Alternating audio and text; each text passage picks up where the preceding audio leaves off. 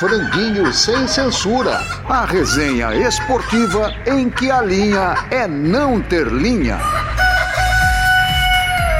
O franguinho está no ar. O Brasil desfilou na cerimônia de abertura das Olimpíadas com 75% dos atletas vacinados. Nosso convidado hoje é além da Mauro Betting. Mauro, agiu certo o Comitê Olímpico Brasileiro? É, bom, bom dia, popular bom dia, boa tarde, boa noite. Alô, Renatinho, alô, todo mundo do Franguinho, galera do Ipiranga, galera do esporte. Privilégio estar aqui com vocês, com velhos e novos amigos. Assim, eu costumo me dizer que sou e afirmar que eu sou um jornalista monoesportivo, monotemático no futebol, sou um jornalista futebolístico, mas claro, acompanho mais por dever do que por prazer de ofício os Jogos Olímpicos.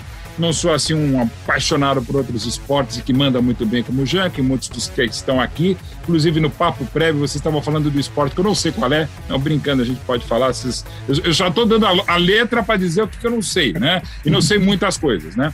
Mas até porque falta tempo. A gente não consegue ver grandes clássicos do futebol inglês, eu não consigo mais acompanhar o futebol feminino como acompanhava, imagine com todos os outros esportes. Mas eu acho que dessa vez sim, porque são Jogos Olímpicos absolutamente atípicos. É, já começa pelo Tóquio 2020 e 2021, como foi a Euro, como foi a Copa América, mas a Copa América não tem problema, daqui a três meses tem outra. Enfim, é, a gente tem é, isso aí.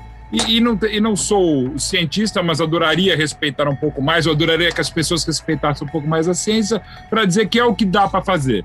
É o certo, Renatinho, eu ainda não sei. A gente sabe uma coisa em cima disso que o Mauro falou, que o Renatinho deu um toque? Quando falam de percentuais dessa forma, 75% entrou vacinado. Eu só consigo pensar nos 25% que não tomaram a vacina. Pois é. Não, e alguns não quiseram, né, Vila? Então acho que não, o COVID, por isso. Se você falasse 95% dos atletas entraram vacinados, eu ia pensar nos 5%, mas que diabo que esses caras não tomaram a vacina, cara? Não entendo isso. Então, Vila, se o COVID fosse uma coisa séria, tinha que ser assim. É, tomou, vai, não tomou, não vai. Eu acho que tinha que ser isso, né? Não sei o que os colegas acham. Agora, tem atleta que está indo para a Olimpíada que não conseguiu tomar a segunda dose. Talvez tenha sido falta de planejamento do COB, não sei, mas que não conseguiu a segunda dose, que foi com uma dose só. Isso também tem. Não, não, não tinha assim, que ter esse problema, é falta de planejamento mesmo. Fala, é, Renatinho. Já estão falando em terceira dose. Né? Só para completar. Estão falando gente... em terceira dose aí. É, e só para completar, a gente tem na Vila Olímpica hoje muitos casos já de, de atletas e de pessoas que estão trabalhando positivas. Então, é um problema que o Comitê Olímpico Internacional também tem que administrar. Até porque, se alguém morrer em função disso aí, alguém, outro alguém, terá que ser responsabilizado por isso, né? Depende do país que você está falando. Estou falando de país civilizado. Estou falando de país civilizado. Em país civilizado, sargento Tainha, que se arvora a um manda e outro obedece, estaria na cadeia. E já que o Tonico falou de, de pessoas, né, de país civilizado, vamos falar de pessoas civilizadas. E o que aconteceu ontem lá no Mineirão, no jogo da Libertadores, aliás, na, na quarta-feira, né? Na terça-feira, no jogo da Libertadores, entre o, o Atlético Mineiro e o Boca Juniors. Mas os atletas do Boca Juniors depois quiseram aprontar uma confusão tremenda. Vocês acompanharam, mas que vexame, hein? O Mauro Posso trabalhou nesse só jogo. Para levantar uma bola pro Betting, pro Janca, pro Vila, para o Amalfi, para vocês todos. Levante. Na madrugada, eu vi o Clarim e vi o Olé. Em nenhum momento eles aventam a possibilidade do gol ter sido bem anulado. Eles sempre falam no imperativo, o gol mal anulado, os dois jornais. E em nenhum momento eles aventam a possibilidade do pessoal do Boca ter causado confusão. O pessoal do Boca foi agredido com gás lacrimogênio e agredido pelos seguranças. Então, fica só a bola levantada assim da participação da imprensa nesse papel também para vocês. O Mauro estava no jogo, pode falar. É, na, eu, na, verdade, eu fiz o São Paulo, né? Eu fiz pelo SBT o São Paulo e estava ah, já me preparando. Imagina, preparando para o São Paulo, eu, eu só pude acompanhar o pós, né? Mas a gente recebendo informação. Mas é mais um. Eu até brincava com o Washington, meu companheiro de, de transmissão no SBT do jogo de São Paulo. Eu falei, cara, que coisa. Aí aparecemos no intervalo, a gente exibiu imagens né, da confusão. Eu até brinquei com ele, né? Algo que até costumo falar em transmissões, não só da Libertadores. Eu falei, nossa, tá parecendo Libertadores da América, né? E é a pena, porque parece Libertadores da América. Eu sei que tem gente que gosta, que é o futebol raiz, eu acho que não é por aí, né? E, e, em relação ao, ao, lance, a gente viu, por exemplo, no Cerro e Fluminense, aquele erro terrível né, do VAR, de, o, a posição que dava o Samuel Xavier e o VAR só olhava dentro da área. Assim, é um negócio impressionante. E aí se demoniza o VAR. Você pode e deve discutir muito o VAR, alguns dos protocolos, a própria regra. Eu acho que, inclusive, nesse lance, falando primeiro do, do, do, lance de impedimento, o impedimento por um cromossomo, por um pseudópodo a mais, eu acho que a gente tem que, esse conceito de mesma linha, na era do VAR, tem que ser aprimorado, né? Para evitar, tipo, coisas como essa, assim, né? Um lance que, para mim, em condições normais, seria gol, não foi, você pode discutir, inclusive, o erro lá na Argentina. Agora é indiscutível que o Atlético, que para mim, entre todos os grandes brasileiros, é o que, na média, na história, é o mais prejudicado pela arbitragem, conseguiu uma proeza, para mim. Dois jogos ser beneficiados contra o Boca Juniors. A última vez que isso havia acontecido foi, no, foi na Copa Pangeia, né, quando ainda era Pangeia e eu estava começando no, no, jornalismo esportivo, e aconteceu o Boca ser prejudicado em dois jogos de Libertadores da América, ou Libertadores de Pangeia. Olha, ah, eu concordo com isso que você fala do, da era do VAR e adorei a frase impedimento por um cromossomo.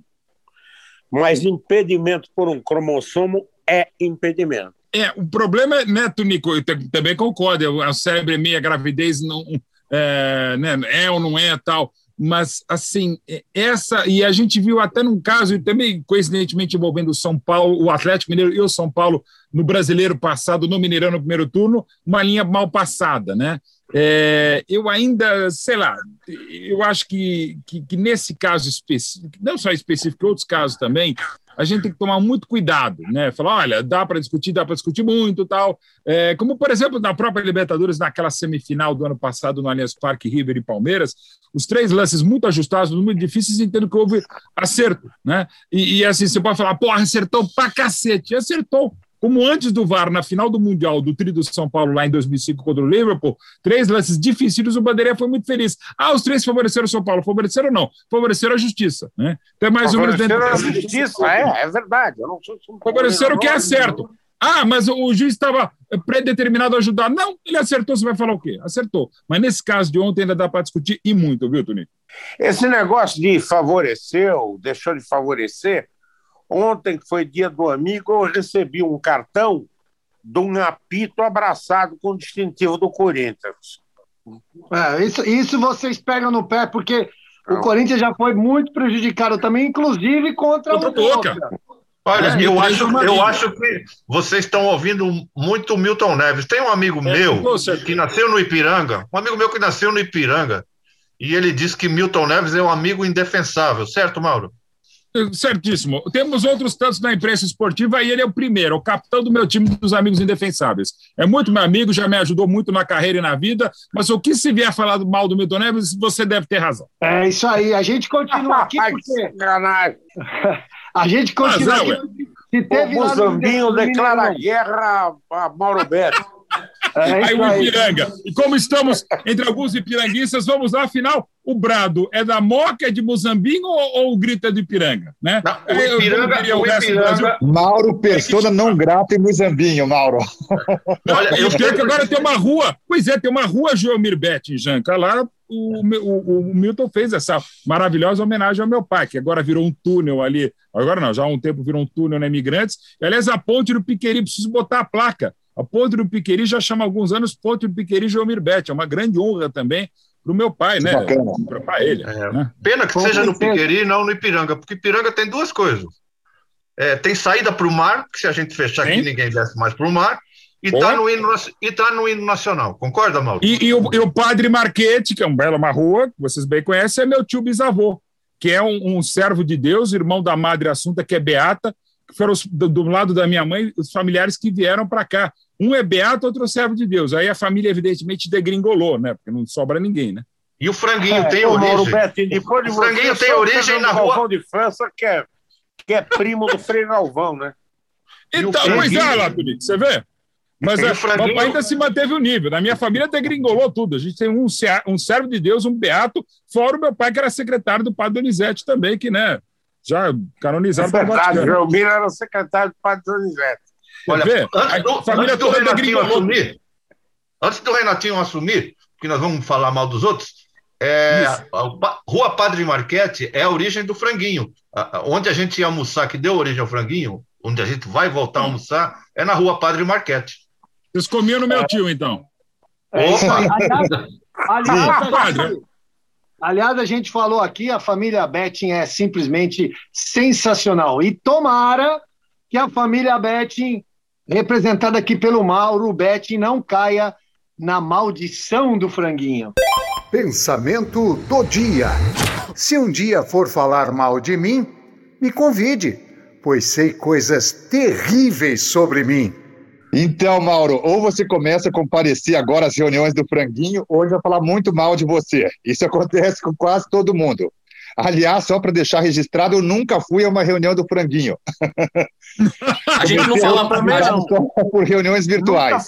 A gente, a gente não fala mal de todo mundo, a gente só fala mal dos ausentes. Isso. E falamos verdades, né? E falam verdades, o que é mais importante. Bom, como o Ademar não está aqui hoje, vamos falar mal do Ademar ou não? Começando por onde? Ideia, hein? Ideia. Mas isso a gente pode fazer com ele aqui também. Pois é. Eu acho que é mais legal. Também. Ele fala, mais faz. Isso. O Ademar é o que joga bola, né? Joga. É em Guarulhos. Em Guarulhos. É aquela mistura de é Tostão com o Romário. Na, na Eurocopa. Ele falou assim, na Suíça eu faria três gols, na Tchecoslováquia eu faria dois gols fácil. É, o Ademar ele tem 100% do Romário, ele tem uma mistura do Romário com o Luiz Ademar mesmo. Assim, ele tem 100% do Luiz Ademar e zero do Romário. Na média, Uhum. Não, mas o Ademar mais jovem, Mauro, falando sério, ele poderia disputar uma Eurocopa, não poderia? Poderia pela seleção de Andorra. Ai, que sacanagem! Aliás, o, o, Luiz Ademar, quando fala de algum jogador, vocês já perceberam que ele fala que ele joga melhor que qualquer um. Ah, esse cara, se eu tivesse a idade dele, eu faria três vezes então, mais gols que ele. Esse cara, não sei o quê. Todo mundo é. Ele é melhor que todo mundo. Eu, eu conheci o Ademar, a gente, todos nós, mais ou menos, há mais de 20 e tantos anos, ou seja, numa idade produtiva futebolística do, do Luiz Ademar, se é que ele teve essa idade, ou teve, sei lá, 12 minutos de idade. Ele não me parece esse jogador que ele fala que ele foi. Alguns colegas, eu, eu tive o privilégio de já trabalhar com 57 ex-jogadores, ex-treinadores, ex-árbitros em transmissões de rádio e televisão. É, e, e, muita gente brinca, ah, pô, no meu tempo, tal, fazia isso. Alguns até faziam, né? Nem tanto, né? Mas enfim, faziam. E agora o Luiz Ademar realmente não, né? De fato, jogando, e, e só para continuar nosso, nosso, nossa, fri, nossa fritada, nosso roasting em cima do Luiz Ademar, não é nem roasting, é, uma, é um fato, né? Ele realmente hum, foi um, um grande presidente da CESP enquanto jogador. Ou seja, posso, defender, posso defender o Ademar um pouquinho? Claro. Não. Só um pouquinho, só um pouquinho. todos nós sabemos que um grande jogador ele é feito de várias, várias qualidades, várias virtudes, é uma mistura ali. Então o Ademar é assim, ele, é ele tem um, um, lado técnico nota 1 e um lado, uma autoestima nota 11. Então ele tem uma média nota 6, 6,5. Isso. Aí como o físico é nota 2, né? Então, daí você já entra nessa variação. Mas eu, mas eu gostei dessa questão da autoconfiança. Eu adoraria ter essa autoconfiança, por exemplo, numa balada que o Luiz Ademar tem para jogar bola. Né? É, ou, seja, ou seja, como se dizia antigamente, Ademar não é do ramo, certo? É, não. É, eu nunca Olha, vi o Ademar jogaria... jogar bola, eu estaria sendo leviano, seu. Olha, ele jogaria no Palmeiras de 2014. O Luiz Ademar jogaria no Palmeiras de 2014. Ele foi campeão brasileiro sub-20, isso vocês não sabiam, pelo São Paulo. Sabiam é, disso? De botão? De botão? Mas não tem uma foto, hein, Janca? Não tem uma foto. Eu pedi, eu pedi essa foto e não tem. É.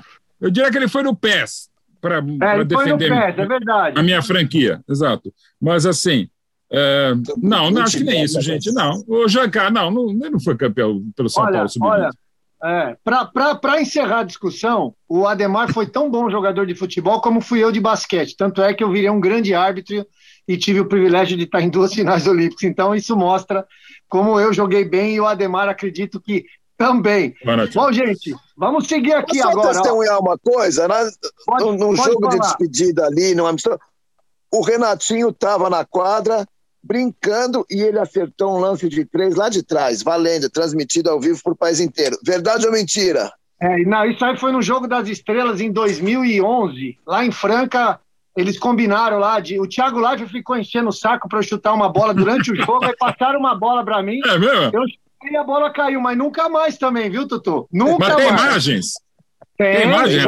Tem imagens. Que demais, cara. Deu certo assim? Deu certo. Deu certo então, assim. então, o Luiz Ademar não tem essas imagens, então acabou. Não Vamos tem. Pessoal, pessoal, pessoal que aí no YouTube aí rapidinho, é só colocar árbitro faz cesta de três pontos, que tem a imagem lá no YouTube Pô, da minha cesta que ficou para a eternidade. Bom, gente, e agora? Culpado ou inocente? 15 segundos e uma sentença. Precisa de culpado?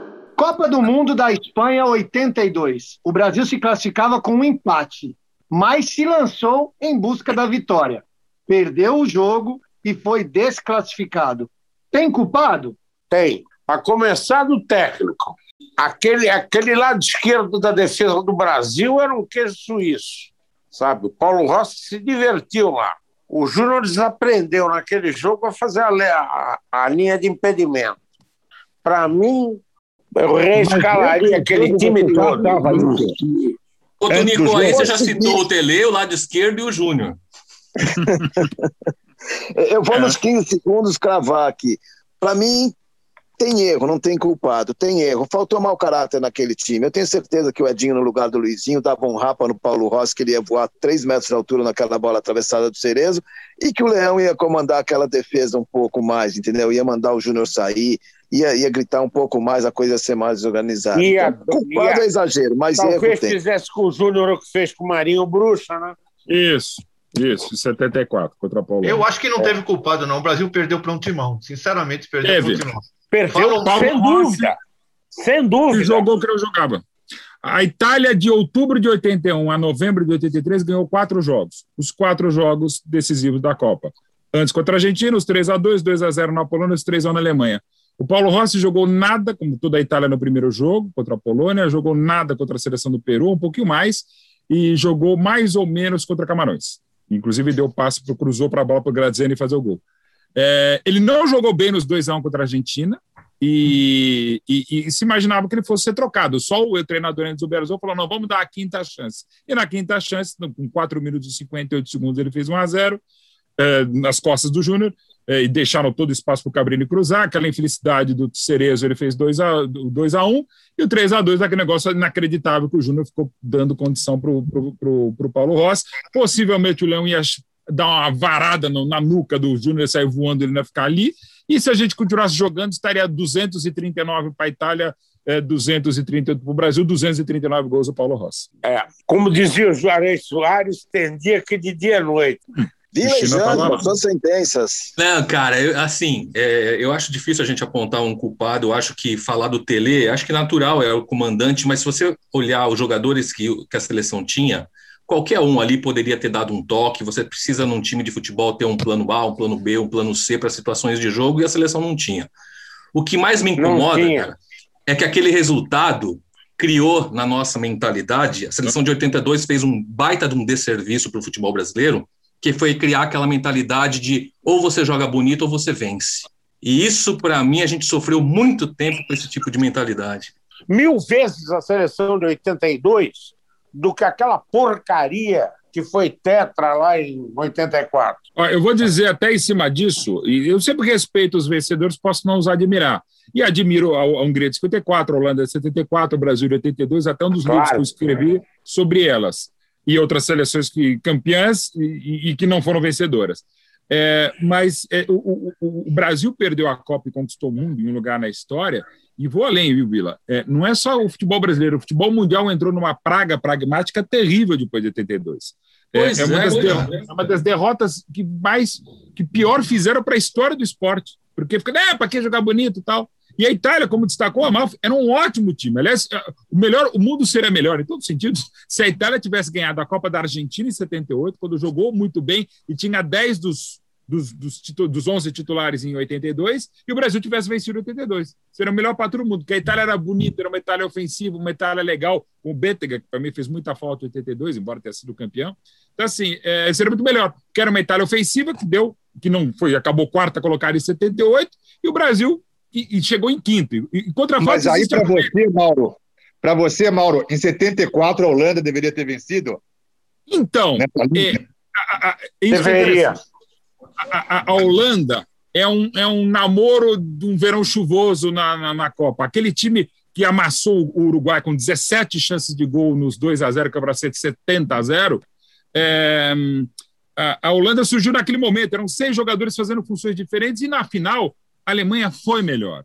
E não dá para dizer que um time que tinha Maier, que tinha Fuchs para marcar, que tinha Beckenbauer como Beckenbauer, Breitner, tinha Hans, um puta artilheiro como Gerd Miller, Overat. Gerd Miller. Fabuloso. O Overat jogava no Brasil fácil, canhoto espetacular armador. Aquele time era um time ruim. E jogou melhor que a Alemanha, que a Holanda, inclusive porque jogou em Munique e tal. E a Alemanha, né? Então, assim, é, é uma pena aquela Holanda perder, mas aquela Alemanha ganhar não é tão ruim. Como, aliás, a Itália de 82, como foi destacado, merece mais respeito. Mas é claro que seria melhor que desse o Brasil e não a Itália de 82. Olha, é, o caso da Hungria. Tudo que vocês falaram. Sim, a Hungria, sim, essa é uma maldade, porque a Alemanha deu porrada nos 8 a 3 o jogo estava sob chuva, o Adidasler estava lá com as travas de chuteiras, uh, tem aquela denúncia que talvez o time da Alemanha não estivesse assim plenamente, é, tivesse talvez mais aditivado, aquela, ok, mas assim, aí foi uma maldade. Até porque você lembra do Fritz Walter, do Han, que foi o grande jogador da final Iberna, e não tem grandes jogadores da Alemanha. Diferente da Hungria, mais ninguém. que é espetacular.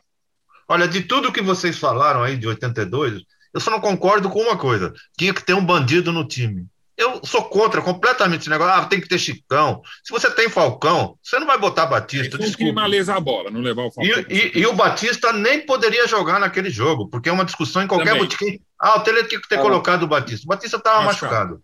O Edinho, mas não, defendeu o, o Edinho, o, o, era uma maravilha, mas o Edinho era um puta quarto zagueiro, jogava pra caralho, é, não, não é só sabia bater. O Edinho tinha técnica, batia bem na bola, era bom no jogo aéreo, batia tinha bem na bola, batia bem no adversário. É, mas não tem que bater no adversário. Essa é a conversa, não tem que bater no adversário. O Luizinho era um puta jogador, já que vocês estão falando isso, um puta de um jogador. Fez uma sim, dupla sim. com os caras durante dois anos, que ninguém tirava o cara. O Valdir Pérez fez uma Tava jogando muito bem, Valdir. Muito bem. Então, eu não sei esse negócio de botar. Não era bandido, mais goleiro que o Leão. Botar bandido, sabe? Esse negócio, esse negócio do Serginho. O Serginho não jogou mal a Copa, não, desculpe. O titular era o Careca e o, o Reinaldo. Claro que não dá para comparar com ele. O titular era o Careca. Deus, o Serginho, o Serginho pra jogou aquele bem. time, o Careca e o Reinaldo eram melhores. Na, na pré-Copa. Na pré o titular era o Careca e o time voava com o Careca. Verdade. O Careca se Eu machucou. O Careca se machucou. O Careca se machucou. E eu vi coisas do Tele dizendo que o Roberto Dinamite, quando chegou, ele veio, ele foi convocado depois. Ele chegou fora Sim. do peso, ele chegou muito mal. Chegou muito mal. que ele o Dinamite. jogar com... Daquele time, ele, ele, ia, ele ia travar mais ou menos como o Serginho o Chulapa estava travado. Era um time para o Careca, era um time para o Reinaldo, que não estava em grande Sim, fase, claro. Reinaldo. Mas o, o Careca era fantástico, né? E, e, olha o nível dos caras que a gente está falando. Olha as opções todas elas, né, cara? Nossa, podia, é. qualquer um deles para hoje, né? É verdade. Ó, oh, pessoal, acaba de chegar aqui na mesa o bolinho de bacalhau. Então vamos, ah, vamos conversar com o nosso. Vamos conversar com o nosso correspondente. Conexão Franguinho, direto de Portugal, Daniel Moreira Dias. Ô Daniel, Jorge Jesus ficou em terceiro aí no campeonato português. Como é que está o Gádio aí? Tá com moral ou tá sem moral? Olha, Renatinho, muito bom falar contigo e Milwaukee Bucks campeão, hein? Você jamais apostaria nesse time campeão, mas de qualquer forma, vamos falar de futebol então. Jorge Jesus, o gajo tá em baixa, tá muito em baixa aqui, porque a expectativa é que ele voltasse com toda essa campanha aí do Flamengo, com toda essa moral que ele criou aí no futebol brasileiro, voltasse para o Benfica para ser campeão e ganhar tudo, até porque o Benfica é, investiu muito dinheiro, né? Vendeu o, o João Félix, vendeu por mais de 100 milhões de euros o João Félix, e aí tinha aquela expectativa de se contratar um grande elenco com o Jorge Jesus no comando e o time não ganhou absolutamente nada. É, a grande verdade é que assim, o Jorge Jesus é uma pessoa amada ou odiada aqui em Portugal, né? É, e isso muito antes, inclusive, dele fazer sucesso no Flamengo. porque ele fez de fato muito sucesso na primeira passagem dele no Benfica, foi campeão com um time espetacular, um time que tinha Luizão, Davi Luiz, Di Maria, Pablo Aymar, era um time espetacular e de fato ganharam tudo. E, e aí depois ele resolveu sair do Benfica para ir para o arquirrival aqui de, de Lisboa, né, para o Sporting, e não ganhou absolutamente nada, ganhou aquelas taças de menor representatividade, mas aí ficou muito mal visto pela torcida do Benfica, né, pelos, pelos aficionados dos encarnados. E, e, é lógico que vindo agora, a peso de ouro, ele tinha que mostrar algum trabalho, não mostrou absolutamente nenhum. Pesa ainda mais agora contra ele o fato que o homem que trouxe ele para cá de volta, por muito dinheiro, Luiz, é, Luiz Felipe Vieira, que era o presidente do Benfica, foi preso. não é mais o presidente do Benfica, o presidente agora é o Rui, Pin, o Rui Costa, né, que é um ex-jogador. E aí tem toda essa pressão em cima dele. É, eu, o, o Jorge Jesus, é, de fato, ele é um grande treinador, mas eu poderia fazer um paralelo que ele é muito parecido com o Vanderlei Luxemburgo no Brasil. Ele tem aquela aura é, folclórica, né? Ele dá boas entrevistas, ele fala nome dos jogadores estrangeiros completamente errado. É, ele sempre, ele sempre dá manchetes e é um bom treinador mas ele tá num momento embaixo. Eu acho que o Flamengo botou ele em destaque de novo no futebol português, porque ele de fato já não estava muito em alta por aqui. Ele é o. Aí, o professor, ele tem um projeto? É quase isso, é quase isso, porque é curioso, Tonico, que que nas entrevistas, quando ele fala de, de, de, jogadores estrangeiros, eles quase sempre erram o nome dos jogadores.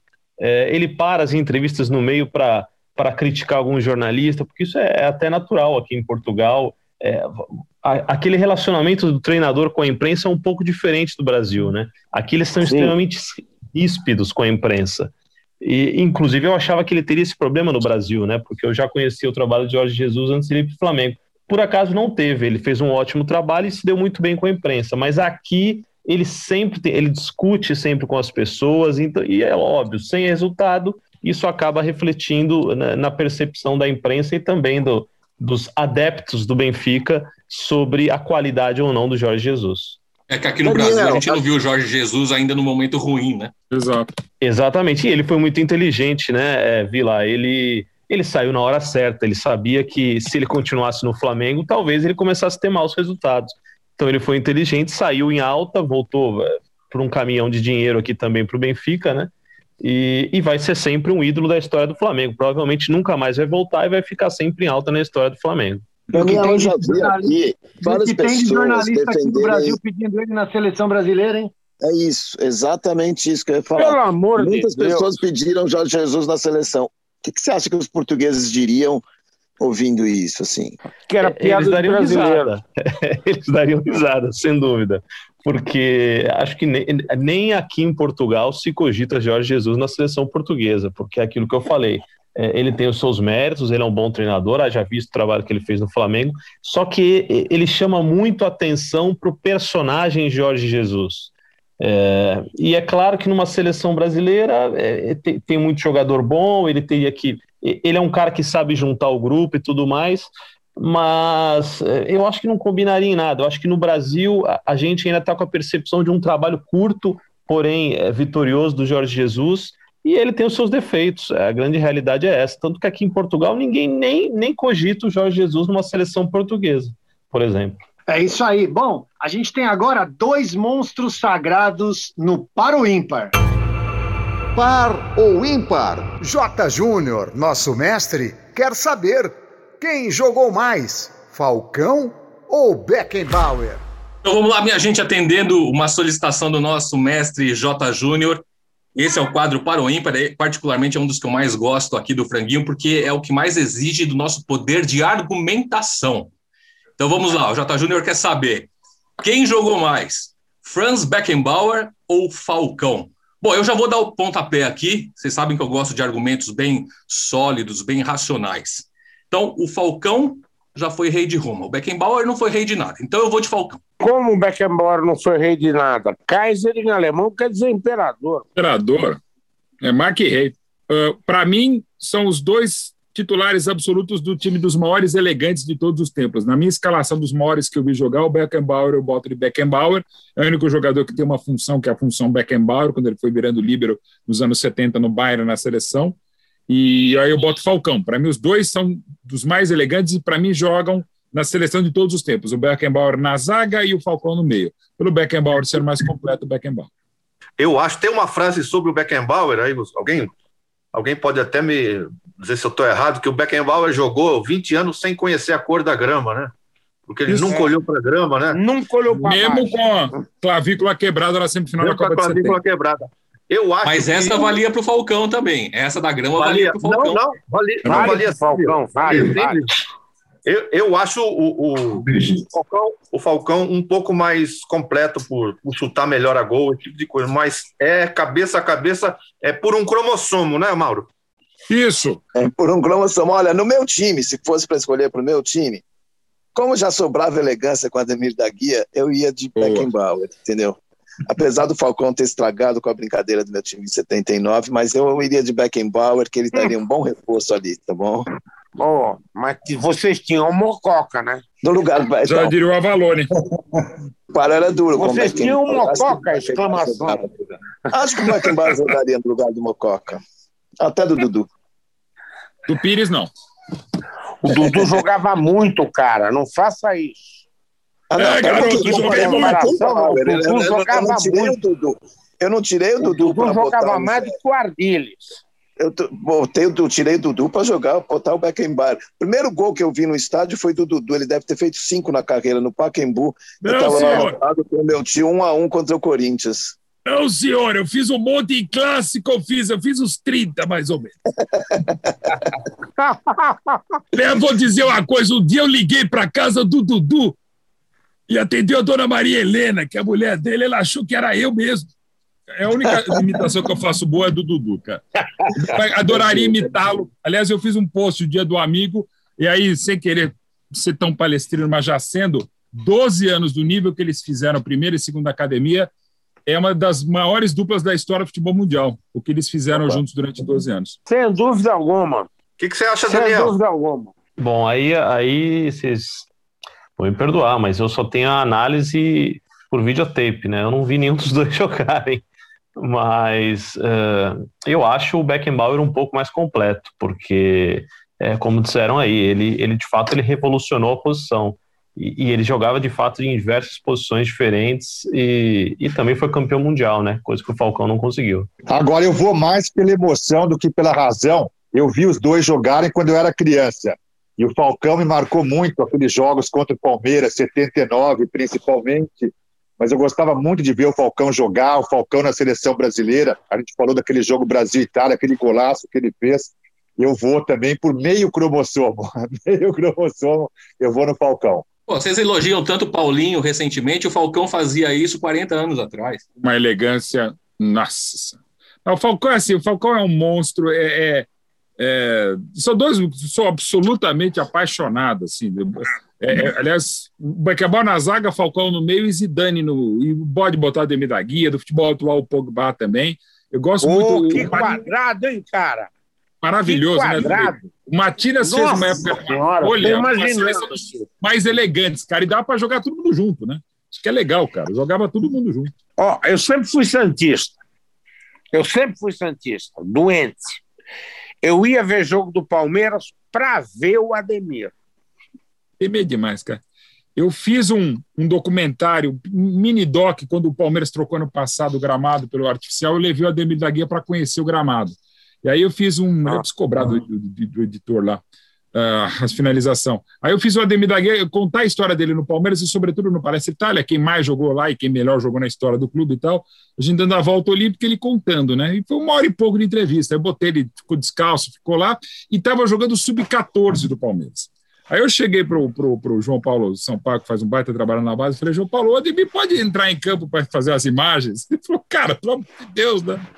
E aí ele ficou sentadinho no banco esperando com o sub-15, aí fez um take maravilhoso. Aparece todos os moleques e o Ademir Dagui olhando atento. Resultado, era para ser cinco minutos, o Ademir Dagui ficou 50 minutos em campo jogando. E dia, em abril do ano que vem ele vai completar 80 anos fazendo um jogo de 80 anos lá no Allianz Parque. E, cara, é assim, é, aí você joga uma, uma bigorna para Ademir Dagui, ele domina. É um negócio, ainda com a idade dele, imagina no auge, né? Com mais de 70 anos na despedida do Alex, ele cobrou um pênalti com uma categoria. Impressionante, cara. É isso. Esse é cara isso. foi banco na Copa, é isso? É, é, para os palme palmeirenses do grupo, para os palmeirenses do grupo. Foi, foi é, banco na são... Copa, foi banco na Copa e tem uma história, tem um bastidor legal dessa história. Ele jogou 45 minutos só. E os jornalistas estrangeiros, essa história quem me contou foi o Carlos Maranhão, os jornalistas estrangeiros perguntavam, viravam para os brasileiros e falavam: mas onde estava esse jogador? Por que, que ele não jogou antes? Por que, que ele não entrou? Olha, Nico, e com detalhe: o Ademir foi para esse jogo para disputar o terceiro lugar contra a Polônia, aliás, no dia que nasceu o Zé Roberto. Que é um é dos livros que eu estou escrevendo, é a biografia do Zé Roberto. E é fantástico, o Zé Roberto nasceu quase que na hora do Brasil e Polônia, né, em um jogo que foi em Munique, e que logo depois o cara, logo depois, alguns anos depois, o Zé Roberto seria jogador do Bayern. Imagina o cara com uma situação dificílima de vida. O Zé Roberto é das tantas histórias maravilhosas do esporte. E o Ademir da Guia, ele estava comendo o almoço e estava se esbaldando com, com, com, a sobremesa mesmo, porque ele não vou jogar mesmo. Aí passou o Zagallo por, ele. O Zagallo passou, falou: você vai para o jogo. Aí o Ademir daquele jeito, pô, Aí ele parou, deixou a quinta sobremesa. É bom eu parar de comer, né? Assim, de qualquer jeito ele foi e do jeito que foi, jogou pra cacete, como jogou a vida inteira, né? Para ver o tamanho do Ademir da Guia, a gente fez um ímpar entre Falcão e Beckenbauer e o da Guia dominou toda a conversa. É, e para é terminar o bloco. Para ver o tamanho bem. do Ademir não, da não, Guia. Gente, posso falar uma coisinha? Só, só uma fala, pergunta. Fala, só uma pergunta para os palmeirenses do grupo. Vocês são Dudu e Ademir ou Dudu e Ademar? o Ademar, o Pantera jogou muito. E se ele não tivesse 500 quilos, vou dizer uma coisa. Aliás, história pro Tonico, eu sou dos curadores do Museu Pelé. Eu fiz um evento lá no museu, e aí tava Dorval, Mengalvo, Coutinho, Pelé e Pepe. Aí vamos apresentar por último o Pelé. E aí eu apresentei, realmente não era de bom tom, mas enfim, aí foi mais forte do que eu, né? E agora com vocês todos, era para patrocinadores para o museu, né? Agora com vocês todos, o Ademir da Guia dos Santos, Pelé! Aí o Pelé veio rindo, né? Ele pegou e falou: Ó, oh, não é porque você é palmeirense, mas eu fiquei honrado com a sua apresentação. O Ademir é desse nível. É desse nível. É, mas o, o Ademar o... é o outro Ademar, não é o Pantera. Eu lembro. Não, ele não jogou nada. Para, Luiz Ademar. Eu lembro que quando eu era garoto. Traga o quadro, Ademar. eu lembro que quando eu era garoto, o Pelé brigou com a diretoria do Santos, enchia o saco da diretoria do Santos, e o Santos era um time cheio de dinheiro, para levar dois caras para Vila Belmiro, para contratar dois caras. Um era o Roberto Dias, o outro era o Ademir da Guia. E, e Tunico, em 1960, o, o, seu Domingos estava levando o Ademir da Guia para o Corinthians, onde ele havia jogado, Domingos da Guia. Quando chegou um telefonema sim, do Santos, falou: Cara, você não quer fazer um treino aqui? Ah, vamos, né? Aí foi, em vez de ir para o Corinthians, ele foi para o Santos. E ele treinou e jogou para cacete. E aí o Santos fez uma proposta que a princípio não era tão boa, seu Domingos era muito difícil de negociar, mas estava quase aceitando quando o Domingos foi convidado para ser o treinador do time juvenil, que era o sub-20 do Bangu. Ele falou: Não, você não vai, filho, eu preciso de você aqui. E não o liberou. Se não era, e veio, com todo respeito, era um baita jogador. Em vez de ser Dorval, Mengalvio, Coutinho, Pelé Pepe, ia ser Dorval, Ademir da Guia, Coutinho, Pelé e Pepe. Você imaginou? Imagina, é, imaginou? Do Palmeiras e ainda mais a do Santos, né? Imagina. Pois é. É verdade. Não, ia ser um timaço. Bom, e para a gente encerrar. Já não era, né? Deixa, só, deixa eu só falar uma coisa. Deixa eu pois só não, falar um, um exagero a respeito do Ademir mas eu adoro esses exageros. Uma vez o meu sogro, que é palmeirense até no cuspe, o Donato Treviso, já se foi, uh, me perguntou dois jogadores semelhantes, que tinham características semelhantes, o Zidane e o Ademir. Perguntou para mim, quem, quem joga mais?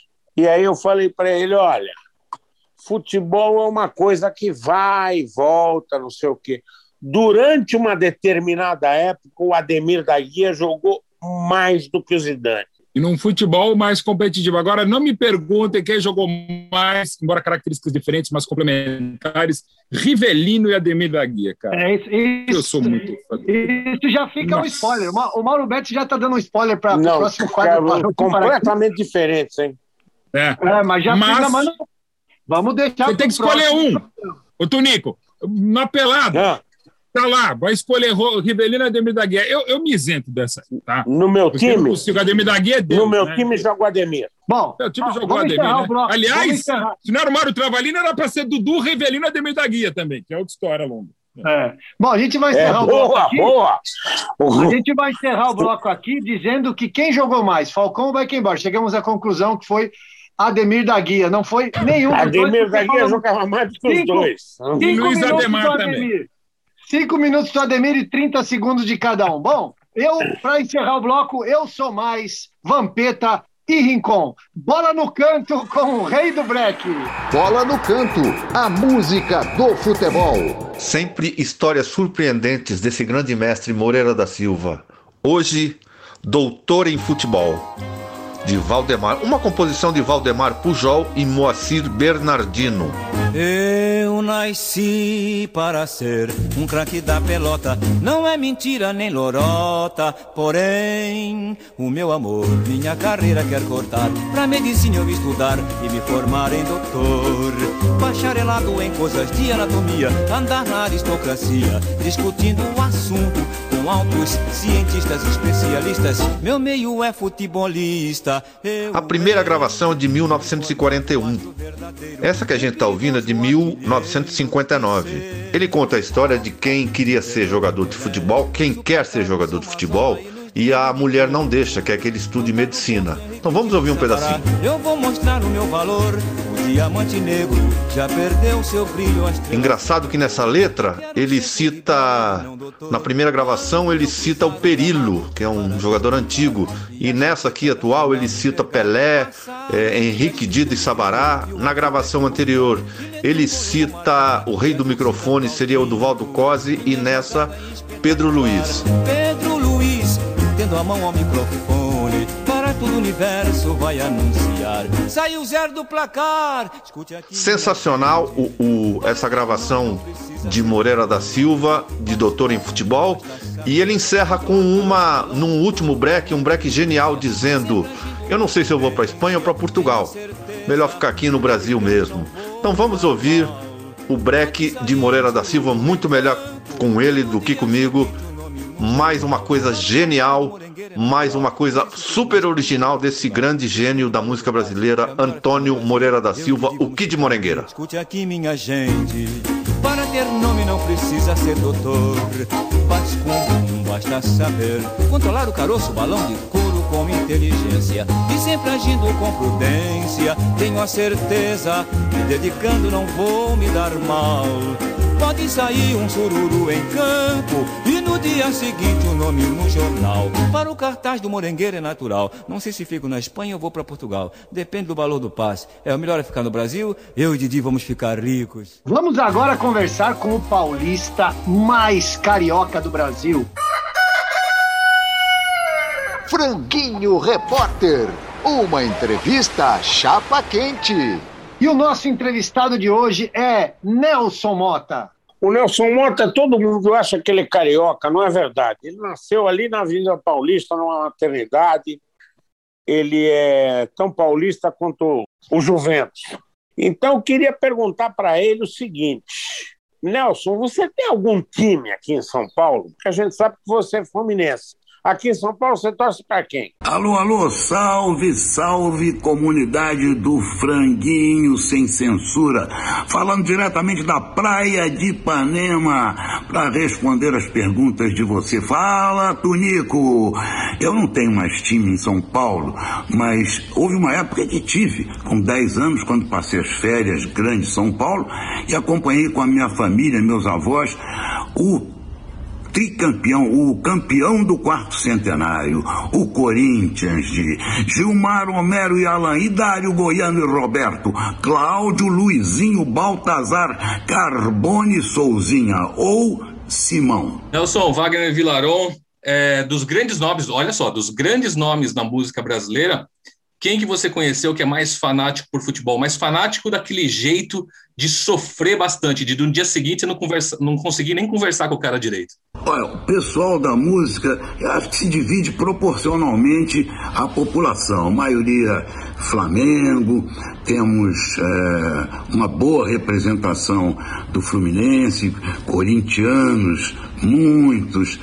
Eu acho que dos meus mais próximos, o, os mais fanáticos são o Chico Buarque, que realmente passa mal na, nas derrotas do Flu, e podia citar eu mesmo também, que estraga meu domingo completamente quando vou dormir com aquela traulitada ali, já acordo puto na segunda-feira. Nelson, aqui é o Estevão. Essa sua história de amor com o Fluminense, é verdade que um dia você virou casaca mesmo? A minha história de amor com o Fluminense é muito especial, porque antes eu era Flamengo, com 9, 10 anos, só porque a única pessoa que me levava ao estádio era um tio que era Flamengo. Eu fui ali na, na cola ali, na aba.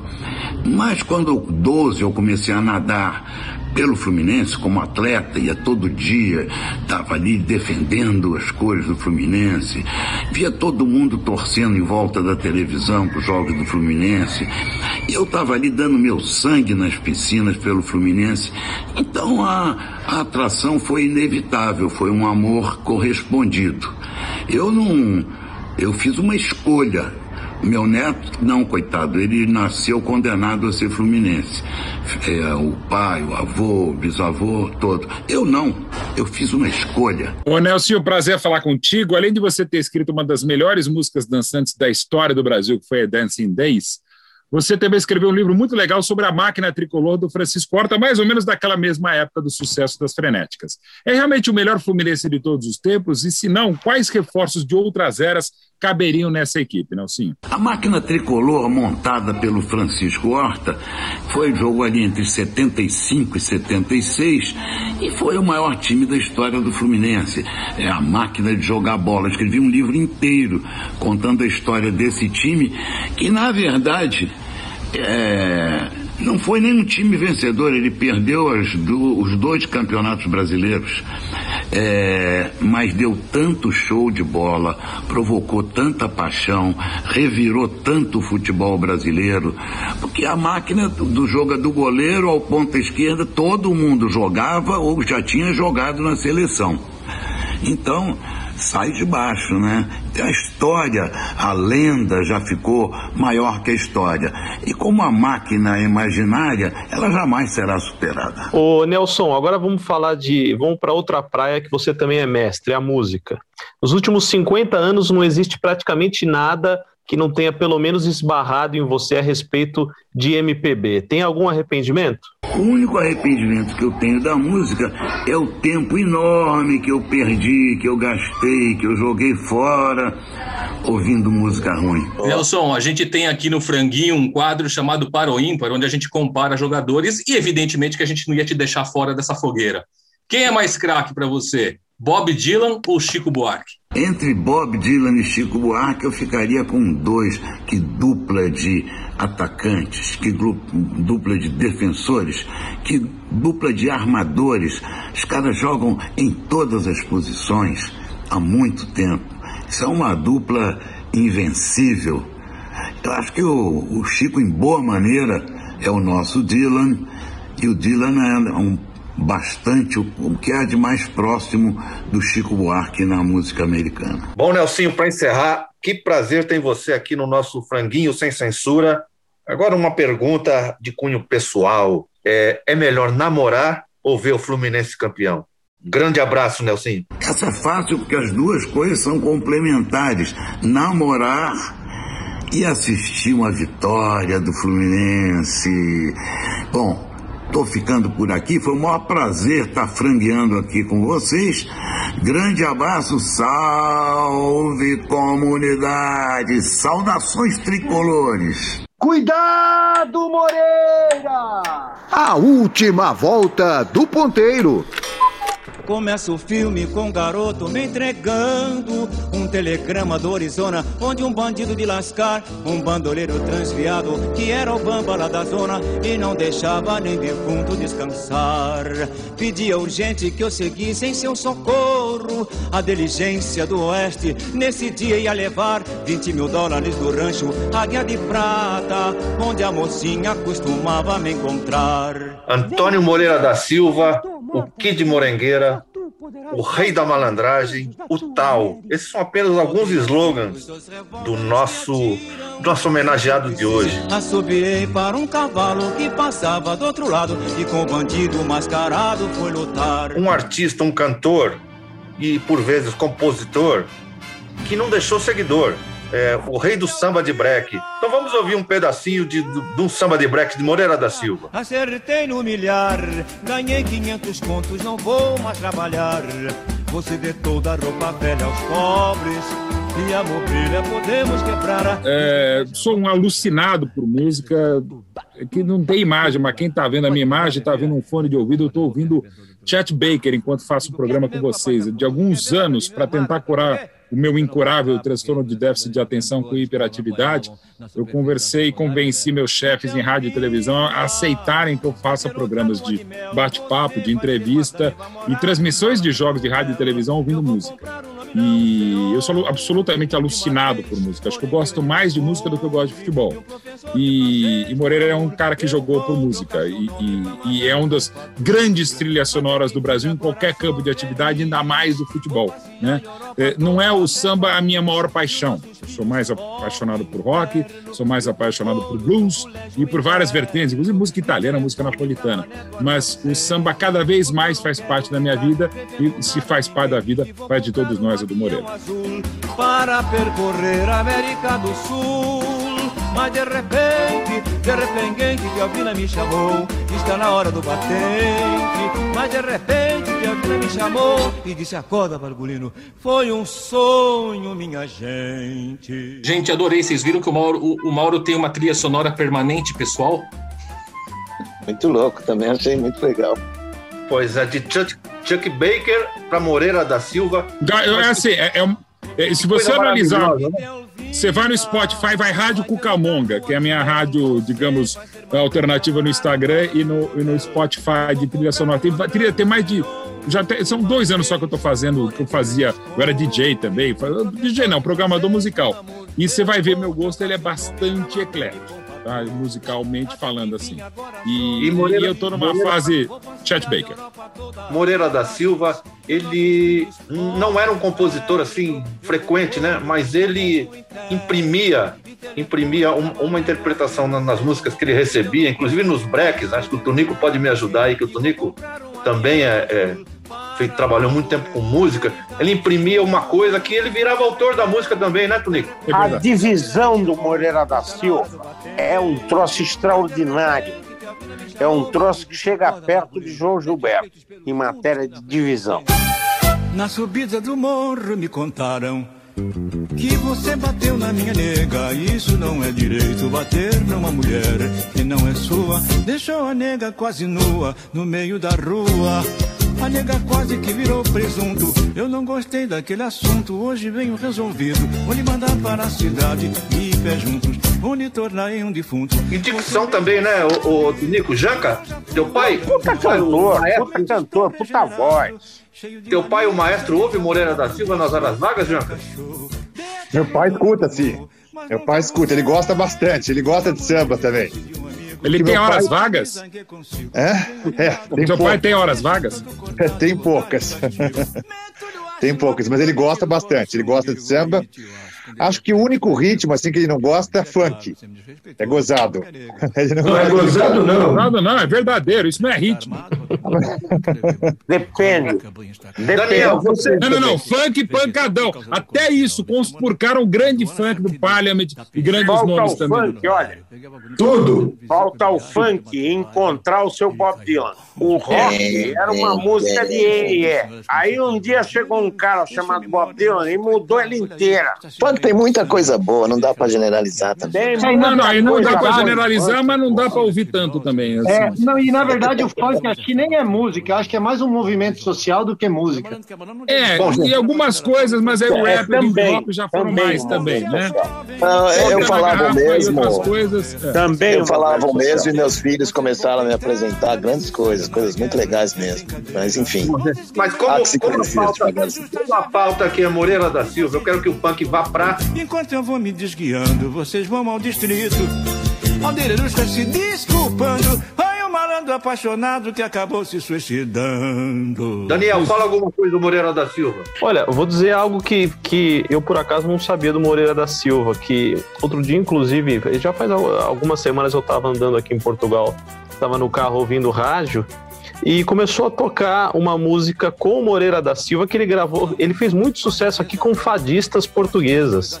Ele gravou muitas músicas é, com fadistas, Imagina conhecidas. que tipo de sucesso.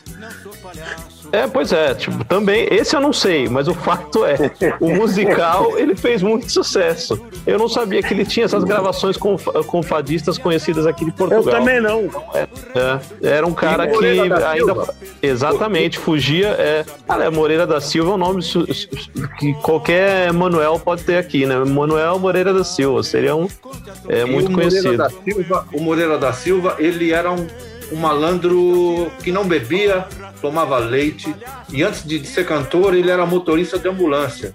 Quem é que, quem é que vê o Moreira da Silva dirigindo uma ambulância? Agora, se não bebia, não era, não, evidentemente não seria jornalista. Mas era malandro. É, coitado de quem estava precisando de atendimento na ambulância, né? Pode se abrir da minha malandragem, conte a todo mundo como eu fiquei tirando a desfora das dezenas de palhaços que eu marretei. Você, mulher, é uma chave de cadeia, me pagaceia pra depois pra falar. Você sabia que eu era da orgia. Quem entra na chuva é pra se molhar. E pra encerrar, gente, ele tem uma música que ele gravou com o Chico Buarque, Meus 12 Anos, que é uma música muito sacana muito sacana, talvez mais sacana que o nosso franguinho. Ai, que saudades que eu tenho dos meus 12 anos, que saudade ingrata. Dar banda por aí, fazendo grandes planos e chutando lata. Tocando figurinha, matando passarinho, colecionando minhoca. Jogando muito botão, rodopiando peão, fazendo troca-troca. É, ao som do nosso querido Moreira da Silva, o nosso franguinho tá chegando ao fim. Olha, não esqueçam de nos acompanhar no Instagram, hein? O arroba franguinho sem censura no Instagram. Hoje programa muito especial. Tivemos aqui o Mauro Betting, esse monstro. Aliás, se vocês não viram o Mauro Betting ainda jogar basquete, é um monstro jogando basquete, Mauro Betting. E vocês também não podem perder todos os sábados na Bravo Web Rádio, às 18 horas, o nosso querido Franguinho sem censura. Galera, que programa especial hoje. Foi muito bom estar aqui com vocês, mas o Franguinho está fechando as portas nesse momento, ah. já estão levantando as cadeiras, jogando a água. Então fica para semana que vem. Um grande abraço a todos. Valeu, Maurão. Valeu, um grande abraço a todos, menos ao Luiz Ademar. Obrigado, Valeu, Flávio. Obrigado, Daniel. Obrigado a todos.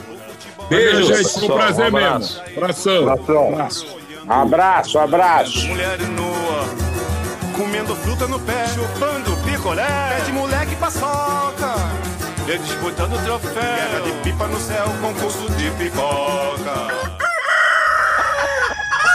Franguinho sem censura, a resenha esportiva em que a linha é não ter linha.